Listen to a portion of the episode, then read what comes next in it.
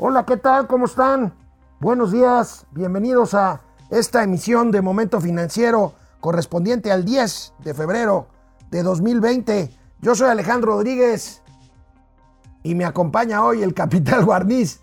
Este, ¿por, ¿Por qué será esto? ¿Será por el vuelo que se inauguró hoy el, vuelo larguísimo, por cierto. No, vuelo, hoy es día de la Fuerza Aérea Nacional. Prófano, que no respeta los símbolos nacionales. Profano, no prófano. También se valen las dos cosas. Hoy hubo un vuelo, un vuelo que creo que tuvo Estuvo bastante tranquilo, pero. Es como cuando. ¿Te acuerdas de esta película de Pollitos en Fuga? Del Aeropuerto Internacional de la Ciudad de México a la base de Santa Lucía. ¿No viste esa película maravillosa?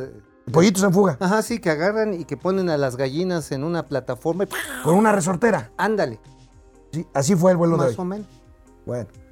Bueno, pues nos quieren vender que se inaugura la primera parte del aeropuerto de Santa Lucía. La verdad es que no es así. Ahorita vamos a ver los eh, pormenores de este. Ay, pero mira, hay que mandarle una felicitación sí a los miembros de la Fuerza Aérea. eso sí. sí, digo. Sí se la rifan y se la rifan con aparatos que son del año del chuchuluco, ¿eh? Oye, amigo, Monreal suspendió por tres semanas la presentación de su iniciativa para regular las redes sociales. Que no la suspendió. ¿Me hicieron caso? No, simplemente. ¿Vieron el programa ayer? Desde el principio, desde el principio están diciendo, es una iniciativa que es proyecto. ¿Para qué? Pues para que todo mundo lance sus invectivas. está bien, a ver, está bien. A ver, ¿tú crees que el internet es así como Y el presidente lo bateó, así, como, así como la caricatura está del virus, así lo bateó el presidente Monreal. No, pues es que no sabe. Pero lo pues, mandó a que si te ¿eh? metes a esa bronca previo a las elecciones, pues se te voltea el chirrón por el palito. Pero es una discusión que hay que tomarla más. Bueno, en las redes es imposible tomar algo más. No, pero aquí no estamos en las redes, estamos aquí en. No, pues en la televisión, pues sí.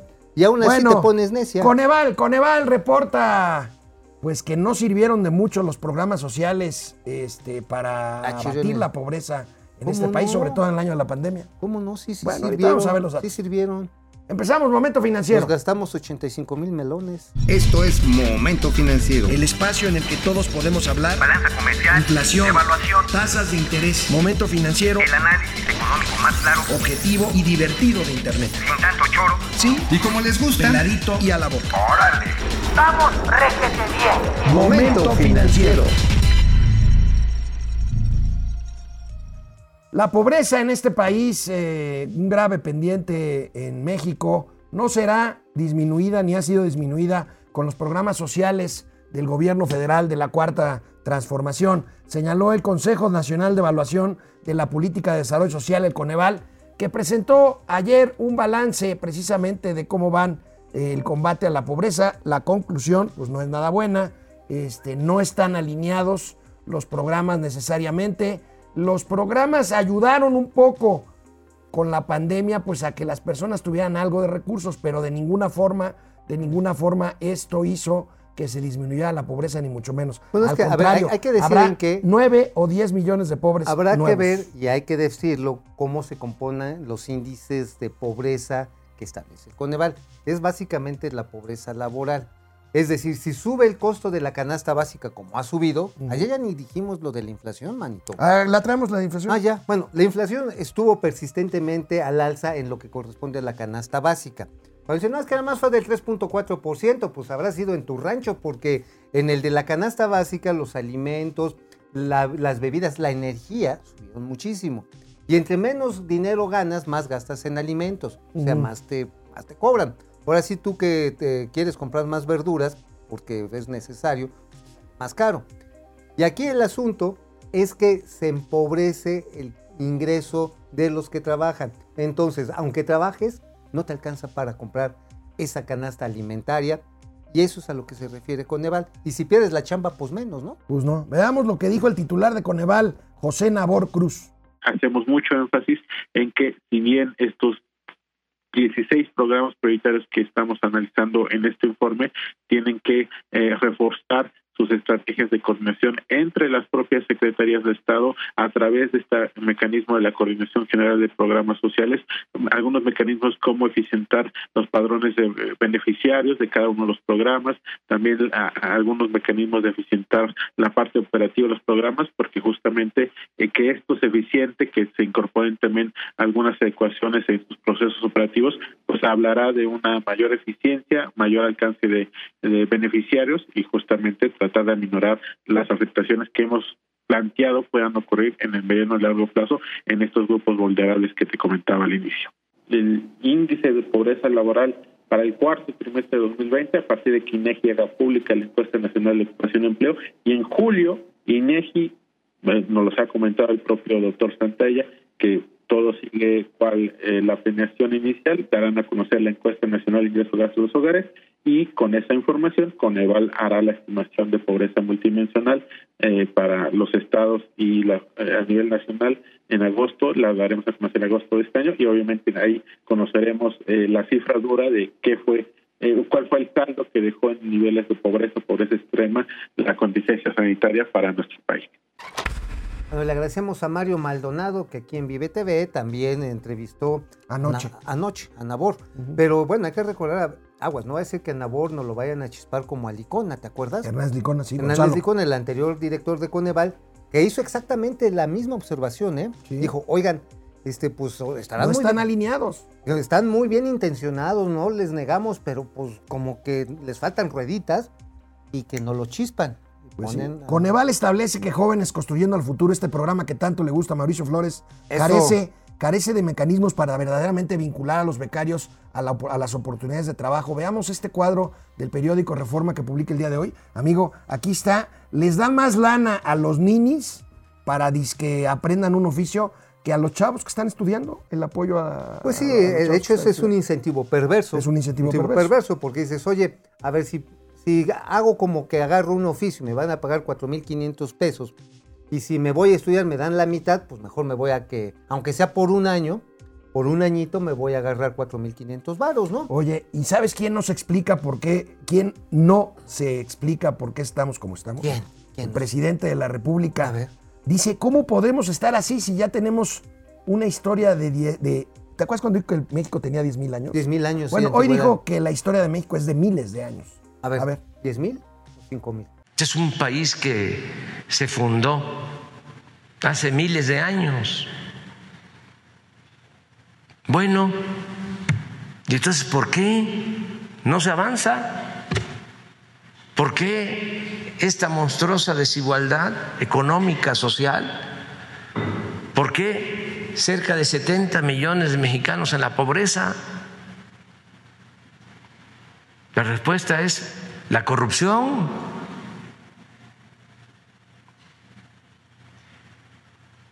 Entonces, no tengo duda de que si seguimos combatiendo la corrupción, si desterramos la corrupción del país, se va a lograr el renacimiento de México. Y ya está en proceso esa transformación. Entonces, ¿qué pensaba cuando tenía el COVID y ahora? Oye, amigo, entonces me queda claro que los hombres que cruzaron el estrecho de Bering con sus mujeres y, y los y todos los que cruzaron el estrecho de Bering eran neoliberales, ¿eh? Sí, claro. O sea, porque Claro. como hace miles de años que llegaron, El hombre de Cromañón los cromañones eran y los neandertales. Y sabes qué, yo creo que los mamuts también eran Bueno, pues ahí están en. Santa Lucía. Pues eran conservados, pues los están aventando el avión. Oye, ¿y por qué si en miles de años no hemos podido superar esto? ¿Por qué supone el presidente que lo podremos hacer en seis? Porque ya empezó la verdadera transformación. Regresamos por después de una pausa aquí a Momento Financiero, el gatelazo del día. Hola Internet, ¿cómo están? Pues cómo ven esto de las cifras de la de la, De la pobre- que en realidad no dio cifras este Nabor. Este, en realidad lo que hizo fue una calificación de que las políticas para combate a la pobreza no están debidamente alineadas. Pero fíjate que curiosamente Coneval sacó en diciembre pasado un estudio en el que comparaba las políticas del Plan Nacional de Desarrollo en el aspecto social. Y las peor calificadas eran dos. Las de salud. Decían, pues estos programas no tienen ni pies ni cabeza. Bueno, el de mujeres, luego el de salud y luego el de combate a la pobreza. Oye, amigo, y, no este, y prometió el secretario técnico del Coneval dar cifras ya de, pobreza en, en un mes. no, mes pues y no lo van a chispar. Pues vamos a ver, vamos a ver, a ver, depredador mercenario. Depre. Saludos al dúo dinámico y, avi- y aquí van mis puntos sobre el mismo tema de Santa Lucía. A ver, Fantalucía. Fantalucía. Fantalucía. Está Santa bonito, es Fantasía. fan- fanta- está bonito. Fantalucía. Fantalucía. La construcción de las vialidades no estarán en tiempo y forma para marzo 2022, por lo que subirán sus costos. Los permisos por parte de la Yata, ¿cuál ha sido la resolución hasta el momento? ¿No hay resolución? No, pues ahorita, a la Yata nada más le han puesto por delante una R. Si para esas fechas ya tiene avance de la obra de 95%, estas deberán de pasar por una revisión de instancias internacionales. Tendremos en un momentito más imágenes del primer vuelo, este, bueno, es que dicen que el primer vuelo a Santa Lucía, en realidad la base funciona desde hace 50 años y lo que se inauguró fue una pista nueva en lugar de la pista vieja que ya no se va a Bueno, usar para el lo, lo primero, lo que sí es nuevo es que nunca se había hecho un vuelo del aeropuerto de Ciudad de México a Santa Lucía. Pues, eh, y en un Boeing 737. Un Boeing 7. O sea, es así como, pues, como, como el vuelo del Chichi. Pili Sainz, Pili Sainz, buen día. Mis estimados comentaristas económicos, me encantó cómo llevaron el programa ayer. Eso le da más emoción. Eso. Que de hecho ¿Ya ves? tiene con las ocurrencias de mi crush y la seriedad del buen Alex. Gracias por reconocer mi seriedad y, Y gracias por mis condolencias porque tienes un crush Baby. verdaderamente Nada más, nada más. guarro, porque- mi nada querida más Pili. Un estamos- crush Nada más porque amas. un crush guarro. Qué malas. Eric Rodríguez, Carlos Ramírez, regresamos a la tele y ahorita seguimos con ustedes. Pero aquí seguimos. Aquí seguimos en la telera. Bueno, pues aquí estamos de regreso. Bueno, a ver. ¿Qué? El presidente habló hoy, cuando dijo de que tenemos una historia de miles de años, habló de que ya estamos en la época post-COVID. Está bien. Ay, güey. Suponiendo sin conceder que es Ay, cierto, güey. vamos a ver el gatelazo del día. El Viene, gatelazo viene. del día, ¿Quién es? Hugo López Gatel. Uh, bueno, ya, déjalo. Tenemos hoy más vacunados que casos activos y esto ya es positivo. Hoy tenemos personas vacunadas que han completado, 79.429 personas han completado su esquema de dos dosis y en cambio tenemos 65.789 personas que tienen activamente COVID en este momento y que representan 3%. Ha habido un descenso también en el porcentaje de personas que tienen enfermedad activa con respecto al conjunto de los casos acumulados registrados, donde los demás, los demás 97% ya no son casos porque han resuelto la enfermedad en su gran mayoría. Desde luego sin dejar eh, de reconocer que han existido lamentables pérdidas de vida por un virus tan letal como este. O sea, siguiendo la lógica gateliana, quiere decir que hay más vacunados que atropellados, que hay más vacunados que gente con diarrea. Que hay, más este que hay más vacunados que los aguacates que no se pudieron exportar al Super Bowl el domingo pasado. También, también podemos agregar que probablemente haya más vacunados que gente que fue a las plazas comerciales el primer día de reapertura. Sí, claro. Oye, estas aritméticas gatelianas tan cañón. Realmente puedes comparar huevos con manzana. Y no es para que me agarres confianza, sino simplemente porque lo puedes relativizar en el absoluto, ¿eh? Híjole, qué bárbaro. Oye, qué bárbaro. ¿habrá más vacunados que neuronas vivas en la cabeza del doctor? Yo no creo. Bueno, ¿Quién sabe? no sé, son muy poquitos vacunados, yo creo que. Igual Pero bueno, tiene más. ¿sabe? el presidente dio otro gatelazo porque, No, ay bueno. Dios. Miren, Ya. el presidente da Por una Dios, noticia Alto. esperando que esta noticia se convierta en realidad. A ver. Tiene que ver con las vacunas también. Dios mío. Bueno, voy a dar una buena noticia que ojalá y este se convierta en realidad, porque depende siempre, ¿no? De una serie de circunstancias y hay imprevistos, pero hoy en la madrugada eh, nos eh, informó nuestro embajador en la India de que ya ha sido autorizado un envío de eh, vacunas a México desde la India que podrían llegar en la madrugada del domingo cerca de un millón de dosis. Esto es muy buena noticia. Eh, es la A vacuna. ver, Amigo, ¿es te voy a noticia dar. o es noticia? Pues es que Pues, les voy a dar una buena noticia que espero se convierta en realidad. O sea, todavía no es amigo, noticia. te debo una lana. Ajá. Te voy a pagar. Ajá, Esa es la buena viene. noticia. Qué bueno también. Nada más lana. que no sé cuánto. Entonces no es noticia. Pues no. Nada más me estás choreando. Así de pronto me estás toreando. Sí te voy a ¿Cómo pagar. ves? ¿Cómo ves? Oye, por cierto, lo que sí Fíjate, leí hoy, ¿te acuerdas Oye, de Jod Weber? oye, ojalá- la corresponsal de Sí, claro. Financial Times en México. Así es, sí, Súper claro. buena onda, Una lindísima. gran reportera. Gran reportera, Gran periodista. sí, sí. Jude Weber, saludos Jude. Jude. Este, Jude hoy reportó en exclusiva en la mañana que ha sido autorizada por Cofepris la aplicación de emergencia en México de la vacuna china, Cancino. Cancino, ¿y sabes dónde la van a embotellar? ¿En dónde? En un laboratorio argentino que se llama Drugmex, que está allá en Pueblétaro. ¿No es Drogmex? No, Drug, porque se escribe D-R-U-G. Se pronuncia Drog. Drug, porque son argentinos. Ah, boludo, boludo. Dru. Drugmex, che. Bueno, está bien. Sí. Oye, ¿y este qué implica la autorización? Oye, andan, andan preocupados porque finalmente anuncian y anuncian, anuncian, anuncian Es- y no hay vacunas. Lo que pasa está en que eh, la vacuna ya se volvió un acto de propaganda. ¿Te acuerdas cuando llegaron las primeras 3000?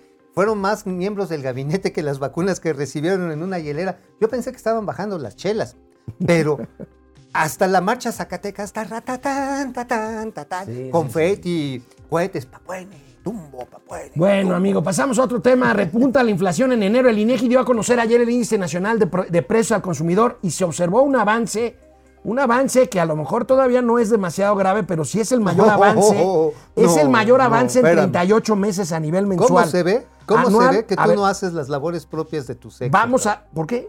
Pues no vas al ir a- súper. No, bueno, vamos a ver la tabla. La tabla del, del INEGI, aquí la tenemos, amigo, la que siempre desmenuzas. La anual queda en 3.5%. Quiero decir que todavía está en el rango. Pero a nivel mensual, el incremento es el mayor en 38 meses y la anual es el mayor en 3 meses. El rango, pero ¿de quién? El rango de un gran promedio. El, gra- el rango de un gran 3 y promedio. 4%, que es El- la meta el- del el Banco de eh, México. Pues sí, pero a ver, el- los señores tecnócratas del Banco de México no van al súper. Yo sí, yo sí voy. Voy como la patita con su canasta y su rebozo de bolita. Mira, a ver, Y vete mira, a los números en vez de estar El- defendiendo el una de las plátano. instituciones más serias El de este plátano, para que vayas agarrando ejemplos. El plátano subió 9.2%. país. Ujú. La papa también subió. Subió el pollo. Bueno, la gasolina. Subieron las gasolinas. Las gasolinas 6.06%. Es decir, todos los que son productos de primera necesidad, toma la barbón. Ahí está, alimentos, bebidas y tabacos en la, inform- en la inflación subyacente, 6.3%. Pero mira, tú tienes buena vista. Esta es la tabla que siempre desmenuzamos, pero vamos a ver una tablita que hicieron muy, eh, muy bien hecha en el periódico Reforma. Ahí está, Ahí plátano. está. Los que más subieron y los que bajaron. Mira, papa, el pipirín, casi 20%. Plátano, asumo que sí lo tomas todos Me los días. pero- una broma eh, pero pues será en la boca cuando estás hablando. A ver. 12 puntos, gas LP, amigo, 9%. ¿Con qué cocinas? Ni modo que con leña y carbón. Y gasolina, el pollito. ¿Qué bajan? Obviamente por la demanda estacional del transporte aéreo, se da una bajada, pero pues, ¿quiénes vuelan en este a país? ver, Casi explica nadie. qué es la demanda estacional, no seas sangrón. La demanda estacional es la que está referida a un periodo específico de tiempo por una demanda que aparece. A ver, Dios, Dios. ¿cuándo te vas de A ver, vacaciones? Amigos y amigas de ¿Cuándo Momento te vas de vacaciones? hay poca demanda de transporte aéreo, por lo tanto los precios de las tarifas que ustedes tienen que Estacional. pagar bajan. Estacional. Punto. ¿Por qué? Ya, este señor, A ver, ¿tienes vacaciones ahorita? este no. Ahí está. En diciembre probablemente no, sí. no, pero además por la pandemia no hay demanda de transporte aéreo. Bueno, No. volvemos a la tabla. Pero también subió, fíjate que subió el transporte aéreo en a diciembre. ver, ¿por qué esa bola? Por la, la cebolla también por cuestiones Pues estacionales. será por las bolas, porque son, ya ves que son así más La redonditas. cebolla, fíjate, este, bajó. Bajó porque también hay poca demanda en ese paquetes turísticos. ¿Quién se está yendo ahorita? El chile serrano también para que vayas tomando ejemplos y el tomate verde y te hagas una, una, una salsita. Bajó. ¿Por qué bajó el jitomate? Porque hay una buena producción pecuaria en este, en- al cierre del año y las bodegas están suficientemente habitualladas como para surtir estos productos. Digo, si quieres yo te puedo, yo tengo ahí una distribuidora de chiles serranos y cuaresmeños que, este, que dan buenos precios, ¿eh? Pero esas son, eh, son del tamaño de las bolitas estas de No, pero en chile Chile- rojo pero de, enchilan bien. de, De de lo Sonora. importante no es el tamaño, Son- el- lo, importante, lo importante es el ven, picor. bueno, con estas cifras, amigo, ¿qué esperas para la Junta de Política Monetaria de mañana? Recuerden, las tasas de interés tienen que ver directa e intrínsecamente con la inflación. Mañana hay Junta de Gobierno en, la, en el Banco de México y la tasa ahorita está en 4.25% la tasa de interés. ¿Crees que la dejen ahí o que la bajen un poquito más? No, yo creo que le van a tratar de dar algo para arriba. ¿Sabes por qué? ¿Para arriba con esta inflación? ¿Eh? ¿Sabes por qué? Porque la gasolina ya les está haciendo mella. Ya les está, les está dando mella, le está haciendo mella y les está dando mello. A ver, A ver, amigos y amigas, eh, Mauricio Flores dice que la inflación mañana, perdón, la tasa de interés mañana Puede se va a ir puede, a 4.5%. Puede subir, sí. Yo digo que se queda en 4.25 cuando no la bajen a 4. No, va, no creo que baje. Regresamos después de un corte. Baje nada. No saben el relajo que traemos aquí con la producción. A ver, amigos de ¿tú internet. qué prefieres? ¿Sinceridad? No, no, no. ¿O fantasía? No, mira, lo vamos a, ¿Realidad o no, fantasía? No, no, vamos a, vamos a, vamos a hablar de cosas este, Pues que nos es, ocupan eh, aquí. a ver, ¿realidad o fantasía? ¿Cuál es tu pronóstico real. de tasas de interés? Este, que se Primero. queda en 4.25. 4.25. Yo creo que va a haber comentarios que van a atender No, no, no, no. a que no, suba. O sea, a que si suba. vas a decir que ganaste Ah, la claro. apuesta, si dos go- subgobernadores votan porque suban y se queden 4.25, yo gano la apuesta. No, por ¿sube ahí. o se queda? Uy, qué, qué, qué, qué exigente te Pues, has puesto. ¿eh? A ver. Eric No, todavía no sube. Todavía no sube, pero sí para la próxima. Eric Rodríguez, buen día, siempre un gusto poderlos ver. Gracias, Eric, es un gusto que tú Igualmente. sigas. Carlos Ramírez, buenos días desde Los Ángeles, California. Juan Manzanero, ¿Cómo estás? Desde Mérida. Mare. La Blanca Mérida. Aleida Chavarría, buen día, señores. Bonito miércoles. Es cierto. Semana, sí es Ah, cierto. Híjoles, qué rápido Qué se van rico. los días. Francisco Guerra, chavales, entre aviones aterrizando y en venta vacunas aprobadas pero sin vacunas, que somos el mejor país para morir con COVID, por COVID, eh, ¿qué más se puede pedir? Puro primer mundo. Ahora sí, oye, sí está re bonito, ¿no? Ya se dieron cuenta que somos un pueblo globero, nos encanta que nos vendan. Y el anuncio de las vacunas sin vacunas, el aeropuerto sin aeropuerto, el programa de vacunación sin programa de vacunación, la rifa del avión Sin sin, avión. el gobierno, No, ya. ¿verdad? No, Te, no, está bien. te dio, fe- te dio No, frío. no, no, no, no, no. A ver, ¿qué opinan de nosotros, este, eh, eh, queridos amigos? Este, ¿sí nos arrugamos ahí con la crítica? Como que de repente así, no, nos, no. nos pandeamos. Alicia Nos Orozco, qué inocente eres. Todo es órdenes del cacas. Lo batea para quitarle el enojo de la gente. No aprenden. ¿A qué se Híjole, referirá Alicia? Pues no sé. ¿No? No, quién sabe. Rudiger. Gómez, buen días a todos, saludos. Ya inauguraron la primera pista de la terminada avionera de Santa Fantasía. Ahorita vamos a hablar de eso. Raimundo. Velázquez, este, Hidalgo, buenos días, dúo de días. Dúo de días. Desde Zacatlán, de las Ah, mira, manzanas. otra vez, nuestros amigos de Zacatlán. Ahora nos cambiaron al tío Mau por Terminator Región 8. Sí, no, pues es que no alcanzó para más. José Sorry. Almazán Mendiola, buen día amigos y amigas de Momento Financiero. Gracias Ángel González Thank Mosqueda. ¿De cuánto es el presupuesto de jóvenes construyendo al futuro? Construyendo al futuro, este año le aventaron 85 mil millones de baros. Ay, nomás. Ahí nomás. Y este, y pues es para que esté un oficio. Francisco García Yomás Sanders, gracias. Regresamos a la tele.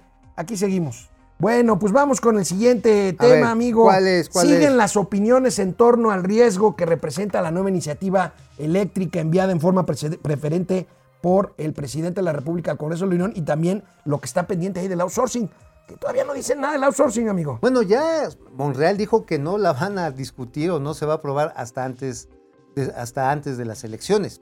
De locos lo aprueban. Bueno, Es que imagínate, el golpe que le puedes dar a la tercerización, ¿sabes a quién va a beneficiar? ¿a quién? A Guatemala de entrada.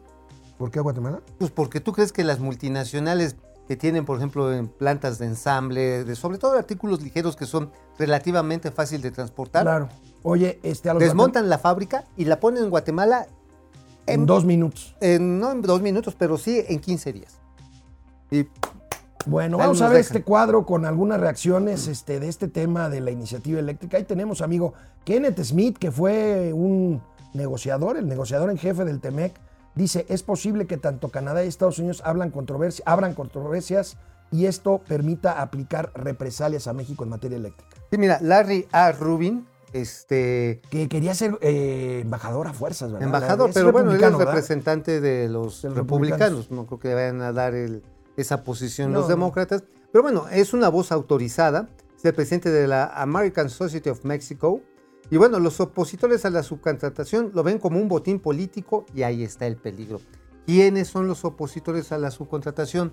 Napoleón Gómez Urrutia, Pedro Aces, la maestra Elvester Gordillo, este, los papás de la secretaria del Trabajo, de Luisa María Alcalde. No, el papá de Luisa María Alcalde no tiene nada que ver con el sector laboral. ¿Sería conflicto de interés? Pero sí, Sería, ¿no? ¿no? es como si me dijeras que el papá de Luisa María Alcalde es un abogado representante de los muchísimos sindicatos de este país. ¿Qué Eso no andaba- puede pasar. ¿Qué no andaba ya cerrando plantas no mano- puede este, maquiladoras en 2019 allá en la frontera?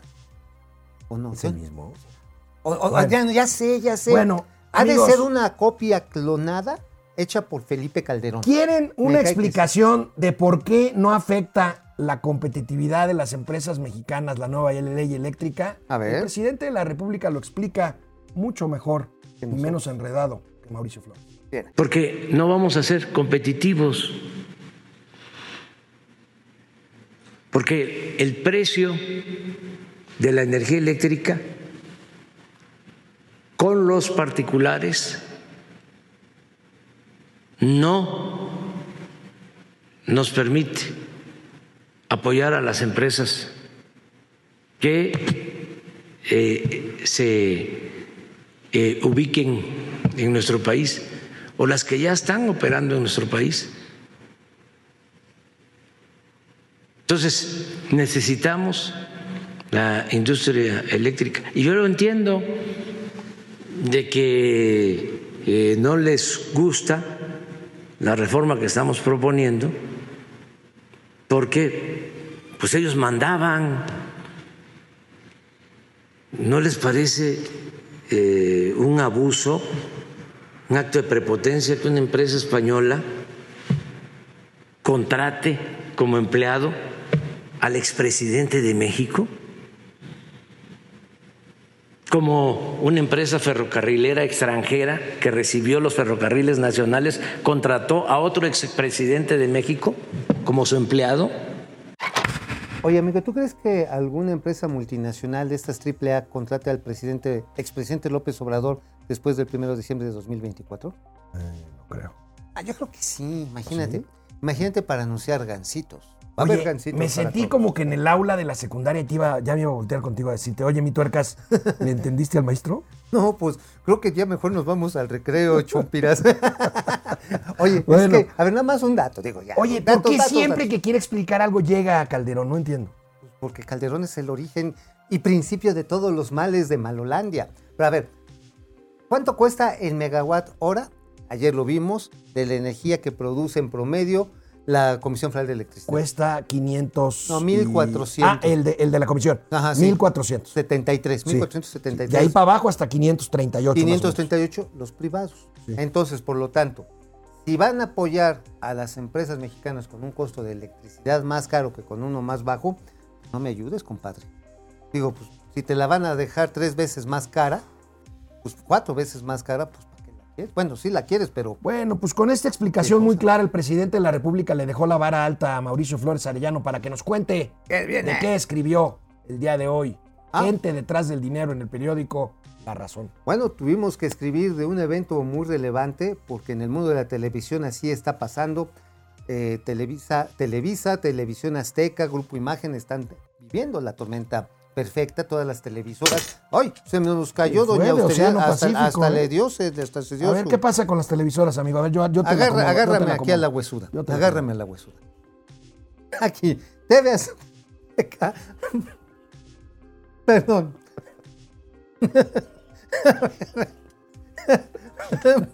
ya, ok. Ya, ya, ya me descubriste a la, a la huesuda. A ver, ahí va. TV Azteca tiene que entrar a un proceso de reorganización de pasivos. Ajá, ahí lo tenemos.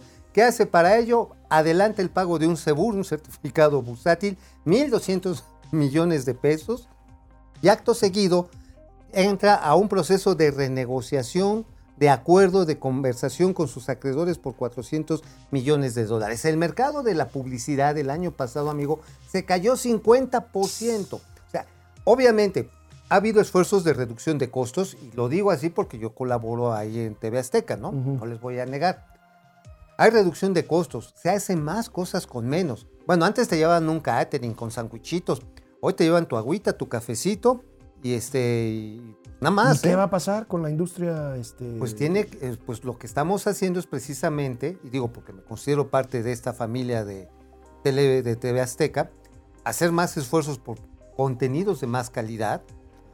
No guarreces como las que estás viendo aquí. Ah, ahora resulta que el guarro Pues sí. soy yo. A O ver, sea, a ver, este hombre ¿quién- pierde quién- una y ya, y ya. A ver, este- ¿quién, quién descubrió a la huesuda ahorita? No, no, no, No, yo, pues yo tú le dije que quitaste te la acomodaba y ya te la acomodé. Pues la dejaste bien paradita Este, porque ya nos está cayendo. A ver, Este, bueno, ¿qué pasa, amigo, con eh, Aeroméxico? Con Aeroméxico, fíjate que están sucediendo cosas muy interesantes. Ya habíamos anticipado de que pues, los accionistas mayoritarios se van a diluir por esta inyección de capital de mil millones de dólares que está recibiendo de Apolo. En los próximos días ya se formaliza. ¿eh? Ahora, Aeroméxico está solicitando 120 días adicionales para establecer un plan de reestructura.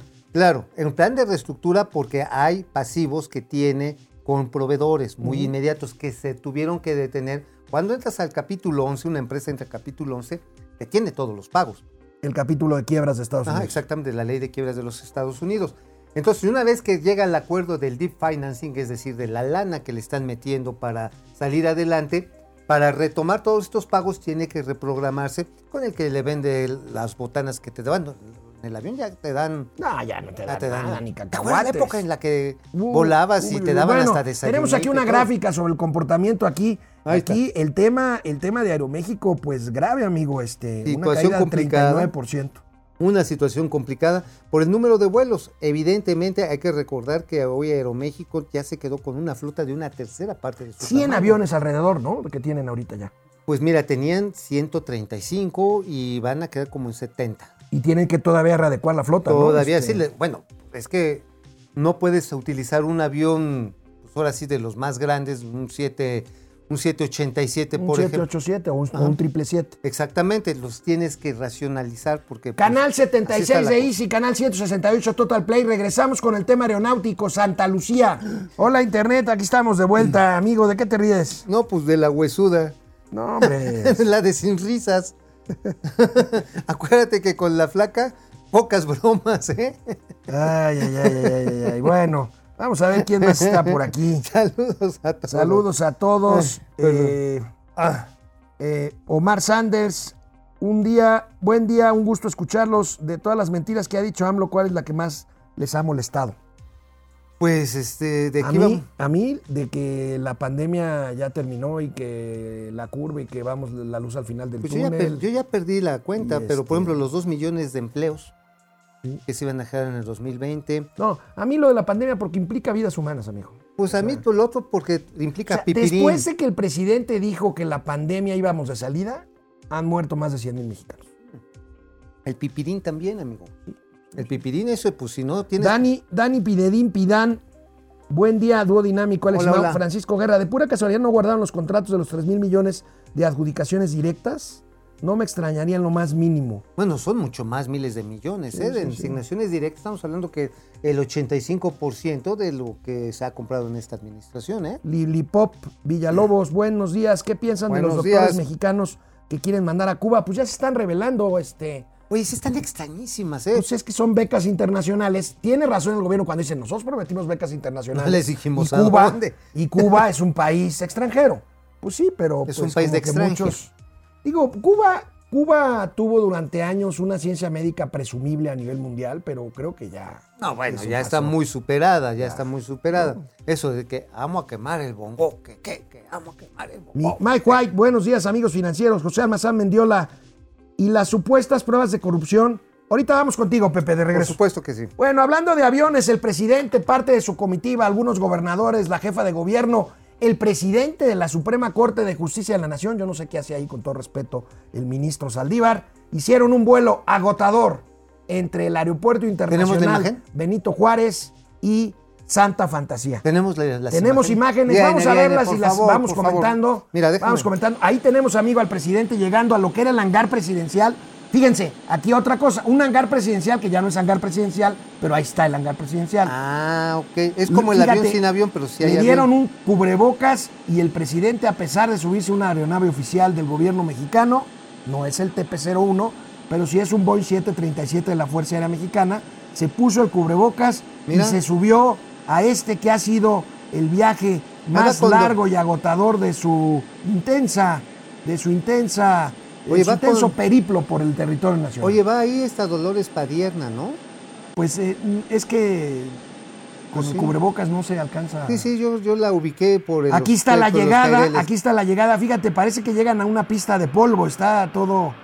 No, es que hay mucha neblina, hay este mucho este más es el, neblina. el clásico chorro de agua para un avión que inaugura. Ahora, esta es una pista, Es una. una, pista Una. que va a ser la pista militar Una que pista. sustituya a la que ya había, que se va a destruir porque se tienen que construir Es- las otras dos. Es una pista, exactamente. no es que este, el aeropuerto esté No, es inaugurándose, pista. ni mucho menos. Pues es que es bien interesante cómo en este gobierno la propaganda lo es todo, ¿no? Y me, me encanta la carita del avión. Si te das cuenta abajo de la, es- de la puerta de entrada frontal, cerca del morro, parece que se va riendo el avión. Mira, mira, míralo, míralo.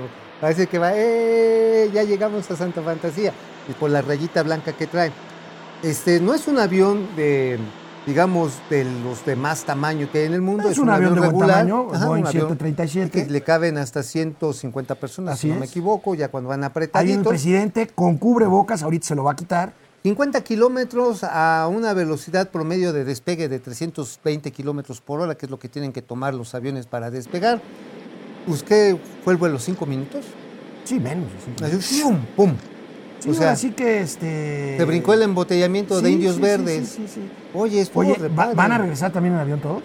Pues yo supongo que sí. ¿Tú crees que los van a meter en el tráfico infernal que hay Oye, ahí de por una cierto, hora? este, pues hoy las, los comentarios en redes sociales es, pues este es un brinquito en avión, pero para llegar a No, Santa no, a Lucía, ver, a ver, hay que, hay que, este, hay que hay vialidades que tienes hay que, que construir. recuperar, hay que recuperar la gran frase del primer hombre que pisó la luna, Neil Armstrong. Neil Armstrong, que dijo: Este Es un pequeño vuelo para lo- Este es un pequeño vuelo para un avión. Es un enorme salto para la cuarta transformación. Ah, ¿verdad? Yo estoy preparado. para. ¿Por qué crees que vengo aquí? Bueno, con mis entonces- de Terminator Entonces, a ver, 8? ¿se inaugura o no se inaugura hoy el aeropuerto internacional Felipe No se- Ángeles no, se Santa inaugura, Lucía? se inaugura una pista militar. Una pista militar que no tiene nada que ver con los, eh, las Por instalaciones de cierto, lo que será el día de ayer, el nuevo aeropuerto comercial. el día de ayer había dicho el presidente Andrés Manuel López Obrador que iban a volar aviones comerciales. Yo de le prueba, ¿no? De prueba, que iban a- iba a llegar un avión comercial y que íbamos a ver casi así como el show aéreo así de, de los hermanos Wright, ¿no? Oye, le eché un Twitter ahí, un mensajito corto a, este, a don Roberto Alcántara, que es el presidente de Viva Aerobús, porque alguna vez él dijo... Pues ya quítate eso que parece que estoy con Stevie Ay, Wonder. tú, espérate, vamos a cantar. I call to see, only see, I love Bueno, ya you. síguele, síguele, síguele. Bueno, síguele. le mandé un mensaje a Roberto Alcántara, que es el dueño de Viva Aerobús. Dije, oiga, ¿va a mandar uno de sus aviones? Nada más oyeron grillitos. Truit. No, Se quedó calladito, no te dijo nada. Claro, digo, ¿tú Pero decían que también iba a bajar uno de Volaris hoy. ¿tú crees que alguno de ellos que tienen aviones arrendados, que no son de ellos, ¿eh? Son de los bancos que los están No, financiando. simplemente los, no los dejan bajar ahí. Pues sí, porque en, Me en ese preguntaban momento... si había escucha, autorización ya. A ver. terminar de decir. A ver. A ver, si estos aviones no van cumpliendo las especificaciones que les pone el arrendador, no entra el seguro.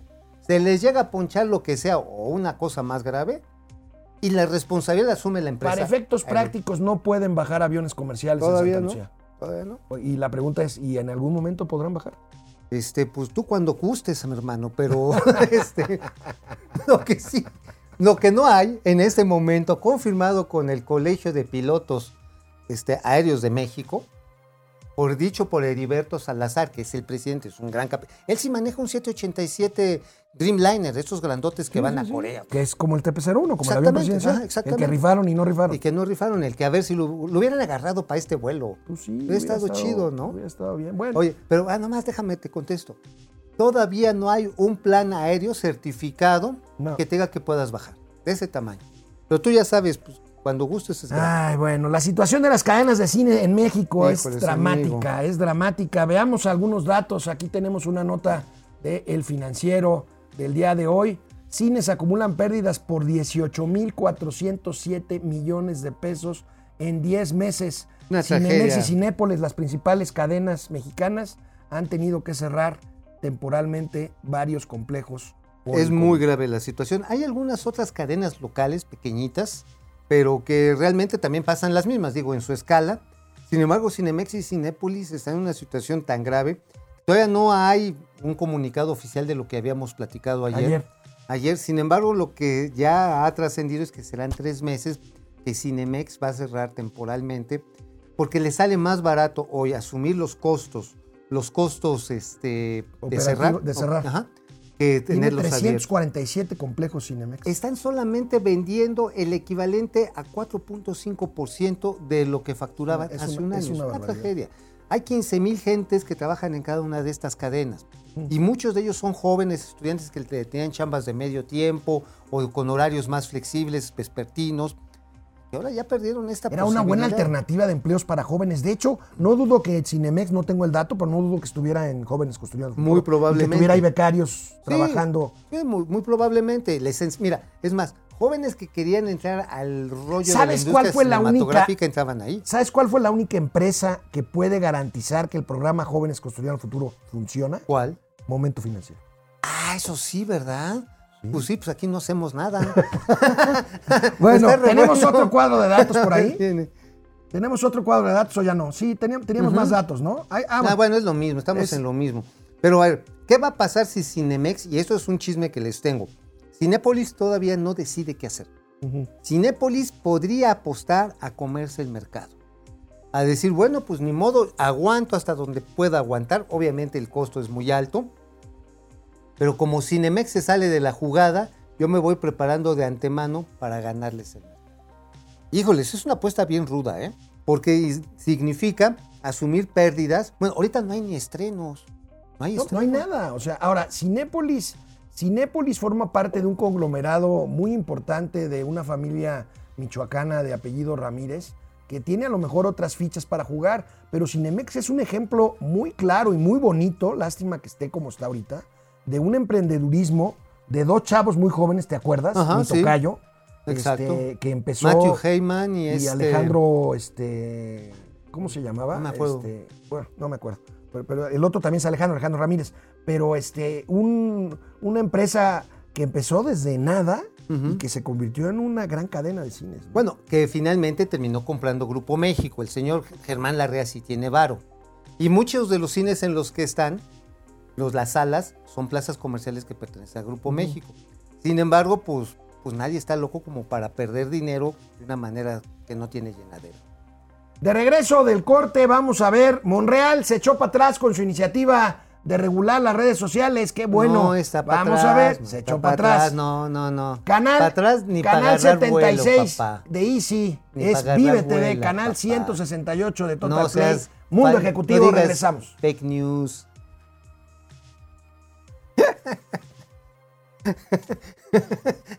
no van a bajarlos tú cuando quieras, es grave.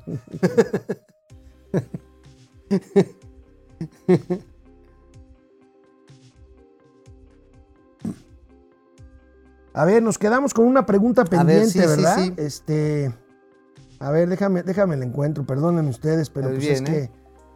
que, este, Amigo, se que ya tienes vista pornográfica. ¿por qué? José Almazán, José Almazán. Ya y nada las más la ves de supuestas- cerca. Y las supuestas pruebas de corrupción que según Morena y AMLO tenían en contra del Naim y justificaban su cancelación, No nunca hay. aparecieron. No, hay. de hecho, pero ayer se volvió a referir, dijo, es que ese aeropuerto estaba lleno de corrupción y con contratos monopólicos.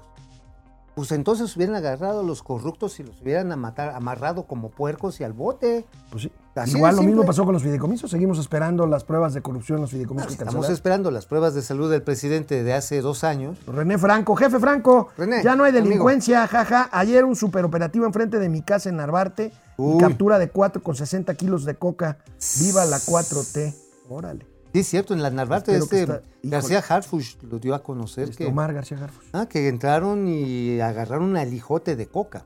Uf. Pero sabes que desde la época de Mancera había mucha simulación. No es de esta, ¿eh? Bueno, Mancera decía que no había cárteles de droga en la ciudad. México. Qué buen chiste. Qué buen chiste. No, bueno. José Almazán Mendiola, pues no se avanza por la mediocridad de un presidente que sabe, que no sabe cuándo se fundó el país que rige y la gente que apoya ¿Cuándo, a ver, oficialmente, ¿cuándo nace la República? en 1821.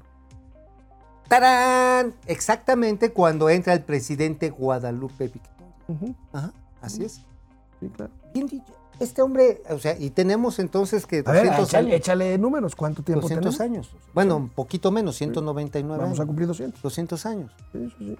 Fidel Reyes Morales, buenos días, Dinámico. ¿Qué impacto tendría la propuesta de reforma energética para aquellos que cuentan con paneles solares?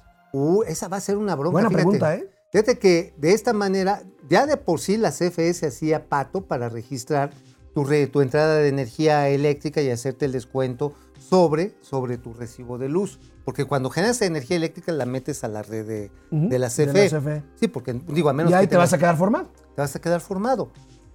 Cuando- pero aquí la bronca que puedes tener inmediatamente es que simplemente te digan, señores, ustedes Oye, se están vamos a robando la apurarnos porque si no, no vamos a acabar de A ver, decir ya, a ya, ya, todos. ya, rápido, Luis rápido. Valle, David Webb, Jacob Frías, Todos, todos. Jesús Salazar, Kesh Reina, Ráfaga Martínez, Ráfaga, ¿cómo estás? ¿cómo estás? Mónica Ramírez, Juan Ramón No, Guillermo Jiménez Rojas, Miguel Martínez, Brenda Ojeda, Flus Roy, ¿cómo estás? Flush, Eh. Felipe Docoa, Roberto Espadas, Memo Villarreal, Rafael X, qué bárbaros, les agradecemos muchísimo. De veras. Leoín JL Quédense Mo, aquí, ¿eh? Sergio Alvarado, de veras no saben lo felices que nos, que nos ¿y hacen cómo que los estén queremos? aquí con nosotros. Bueno, regresamos aquí eh, a la televisión. Eh, Ma- Mauricio Flores. ¿Qué? No me había dado cuenta. MF de Momento Financiero. Pues, ¿Es Mauricio Flores? Uh, ¿Cómo? A ver, si fuera ale- tu acrónimo Alejandro Arc Rodríguez. Cortés. Arc ARC. Cortés sería ARC. análisis, Análisis análisis ribonucleico co- eh, conclu- conclusivo. conclusivo. Bueno, el senador Ricardo Monreal anunció que pospone No, tres semanas su iniciativa para regular las redes sociales. pospone, no, a ver. Para atrás, para Por atrás eso, los fielders. Por eso. y el presidente eso. de la República lo bateó así. A ver, a ver, a ver. Ahí viene el video. yo- Se trata de temas, pues sí, este, polémicos. Yo soy partidario de que no se regule lo que tiene que ver con los medios de comunicación. Soy partidario de lo que decía Sebastián Lerdo de Tejada, que la prensa se regule con la prensa, que no haya este ningún mecanismo de regulación, ninguna censura. Por eso no me gustó lo que hicieron los dueños de las redes sociales, no de las redes sociales, de las plataformas estas famosas cuando este, silenciaron al presidente Trump. No acepto la censura, y menos de particulares. Pues como ven, tengo aquí una noticia de última hora de nuestra amiga Leticia Robles de la Rosa, una de las periodistas que mejor cubren la información del Senado de la República. En entrevistas ahorita en corto con Ricardo Monreal, este desmiente que haya aplazado su iniciativa para regular las redes sociales. Recuerda que desde el primer momento informó que se presentará al Senado después de escuchar opiniones. Pues escuchó la opinión del presidente de la República y dijo, señor presidente, Ah, tú no pierdes una, tú no, tú no pierdes ninguna. Pues no. Ay, no, entonces como dijeron, ya no fue, entonces ya no fue por como yo lo dije. A ver, es una iniciativa, sí, pues no se te entendió. No se te entendió, Pues ni por eso, más. a ver, es un proyecto de iniciativa, por eso, y creo que es muy saludable, hay que platicar el tema. A ver, evidentemente a mí me choca cuando agarran y se ponen a aventar así las palabras envenenadas contra alguien y de los todos lados, ¿eh? Ahora, aquí hay unos, unos linderos muy delgaditos. Muy delgaditos porque, a ver, ¿qué es una fake news y un punto de vista? Yo quiero puedo- ver quién se Yo anime puedo a- opinar en base a información equivocada que leí de alguien que extraía la información equivocada y a lo mejor el emisor lo hizo de buena fe, no lo sé, y yo estoy comprando para un punto de vista, como hay gente que me puede estar creyendo y estoy dando a conocer una fake news. ¿Te imaginas? O sea, es una frontera bien difícil. Ahora, también hay una obligación del emisor in- de, primero de, la, de esas notas o esos comentarios. Si no sabes, pues mejor primero infórmate antes de que te metas a hacer una opinión sobre hechos verificables. Ahora, si no sabes, porque han dicho, por ejemplo, lo del derrame cerebral del presidente. Te dijo mucho, es que le dio un derrame cerebral. A ver, ¿hay información válida al respecto? No lo sabemos. Tampoco tenemos información válida si efectivamente le dio coronavirus. Sí, pero eso no quiere decir que te metes a regular una plataforma que es libérrima. No, lo que sí tienes que hacer es que estableces cuáles son los criterios en los cuales vas a jugar. Bueno. A ver, amigo, ¿sabes cuántos mensajes se intercambian diariamente en las redes sociales Sí. en el mundo? ¿Cuántos? Miles. No, pero no, no números, números al A Chile. ver, échalo. 122 mil millones diarios, diarios, creciendo, ¿eh? Está bien. Entonces, amigo, ya no son solamente empresas privadas, ya es una conversación pública. Y si a esto le metemos que hay gente que comercia en las redes, ajá. Y por ejemplo, los mismos bots de, de la cuarta transformación. Yo, yo. No, no estaría padre que les dijeran, a ver, tú no puedes agarrar y agarrarte y decirte corrupto, chayotero, perro Tú sabes infeliz". quién es un bot de la 4T y quién no. Y no estaría tienes chi- que, y no estaría no chido. tienes que regularlo. Oye, y no estaría chido que y no estaría chido que en un momento dado cuando entraran con ese tipo de agresiones dices, como árbitro en el partido de fútbol Oye, un, televi- televidente que se llama Tu mamá con el chongo ay dice: Estos dos deberían narrar con Martinoli y Luis García. yes ¿Quién es Martinoli? son, son- ay, ay, ay, no sé, no sé, no sé. Bueno, vamos a la siguiente nota del día. A pesar de la pandemia y en la crisis, 2020 no dejó, fíjate, me ¿Qué? llama la atención porque aún con los números que hemos reportado aquí de la banca, amigo, no dejó de crecer la colocación de créditos hipotecarios en el 2020. O sea, créditos destinados a la compra de vivienda. 16 años consecutivos de incremento. Se ha duplicado la cartera hipotecaria bancaria en 10 años y en 2020 no dejó de crecer, amigo. Esta, esta noticia a mí me sorprende Ahora, muchísimo. Hay un crecimiento menos notable. Menos que- notable, pero no ha dejado de crecer. Pero espérate. ¿A qué lo atribuyes? No, menos notable primero porque en términos absolutos, entre más alto llegas, el crecimiento marginal siempre es Claro, menor. Porque la base de comparación Es más alta. Es más alta. Sí, exacto, digo, ahí no hay truco. Es como el crecimiento económico. Exacto. Ay, usted sí le sabe, amigo. Pero también hay un fenómeno bien interesante. Muchas familias se dieron cuenta en la, en la pandemia que lo que necesitaban eran espacios adecuados, espacios adecuados para sus familias. Y también no solamente porque vaya a haber nacimientos de chavitos COVID. Digo, después de que veas todas las series de Netflix, pues, ¿qué hacías? Pues Lavabas Lavar los los platos. Y después de lavar los platos. leer un poco. y después de leer un poco. Bueno, yo usted, usted a dormir, pero mucha gente no. Bueno. Entonces, este, las, las familias se dieron cuenta que necesitan espacios y la banca, creo que ha sido muy inteligente en eso, empezó a ver gran diferencial de las tasas de interés activas y pasivas y empezó a bajar las tasas activas de los créditos Pero la tasa hipotecaria bajó desde antes de la pandemia. Pero lo bajaron a niveles más. de 8%, me acuerdo. No, pero, ah, añádale el CAT, el costo anual totalizado, ya se van a La, la tasa básica 8.5 desde aquellas promociones de varios bancos antes de la pandemia. Pero la básica tienes que echarle el CAT, si, no, te estás haciendo castigos en el aire. Sin embargo, sin embargo, en consumo la pandemia sí afectó, fíjate, no en ah. hipotecario, en consumo aquí tenemos obligó ver, la cancelación de un millón 500 mil tarjetas de crédito y el despido de empleados bancarios y el cierre de muchas sucursales. Muchas sucursales cerraron precisamente porque pues podían hacer el trabajo en casa, también el home office. Dijeron, bueno, ya no necesitamos tanto personal, una pena. Fíjate, pero son de los resultados del trabajo de, que está dejando la pandemia. Se ha tenido que reinventar el trabajo y hay puestos de trabajo que están resultando redundantes, Sí. afortunadamente. Fíjate que este, yo voy poco al banco, hago casi todo digitalmente, pero hoy tenía que hacer un trámite físico y fui a la sucursal de siempre cerrada. Sí, no, a mí también me pasó lo mismo, amigo. Me pasó lo mismo ahí en una placita a la que llegaba, ¡pum! Cerrada. Ah, bueno. Ahora, ¿sabes qué si es meritorio el comportamiento de los usuarios de las tarjetas de crédito?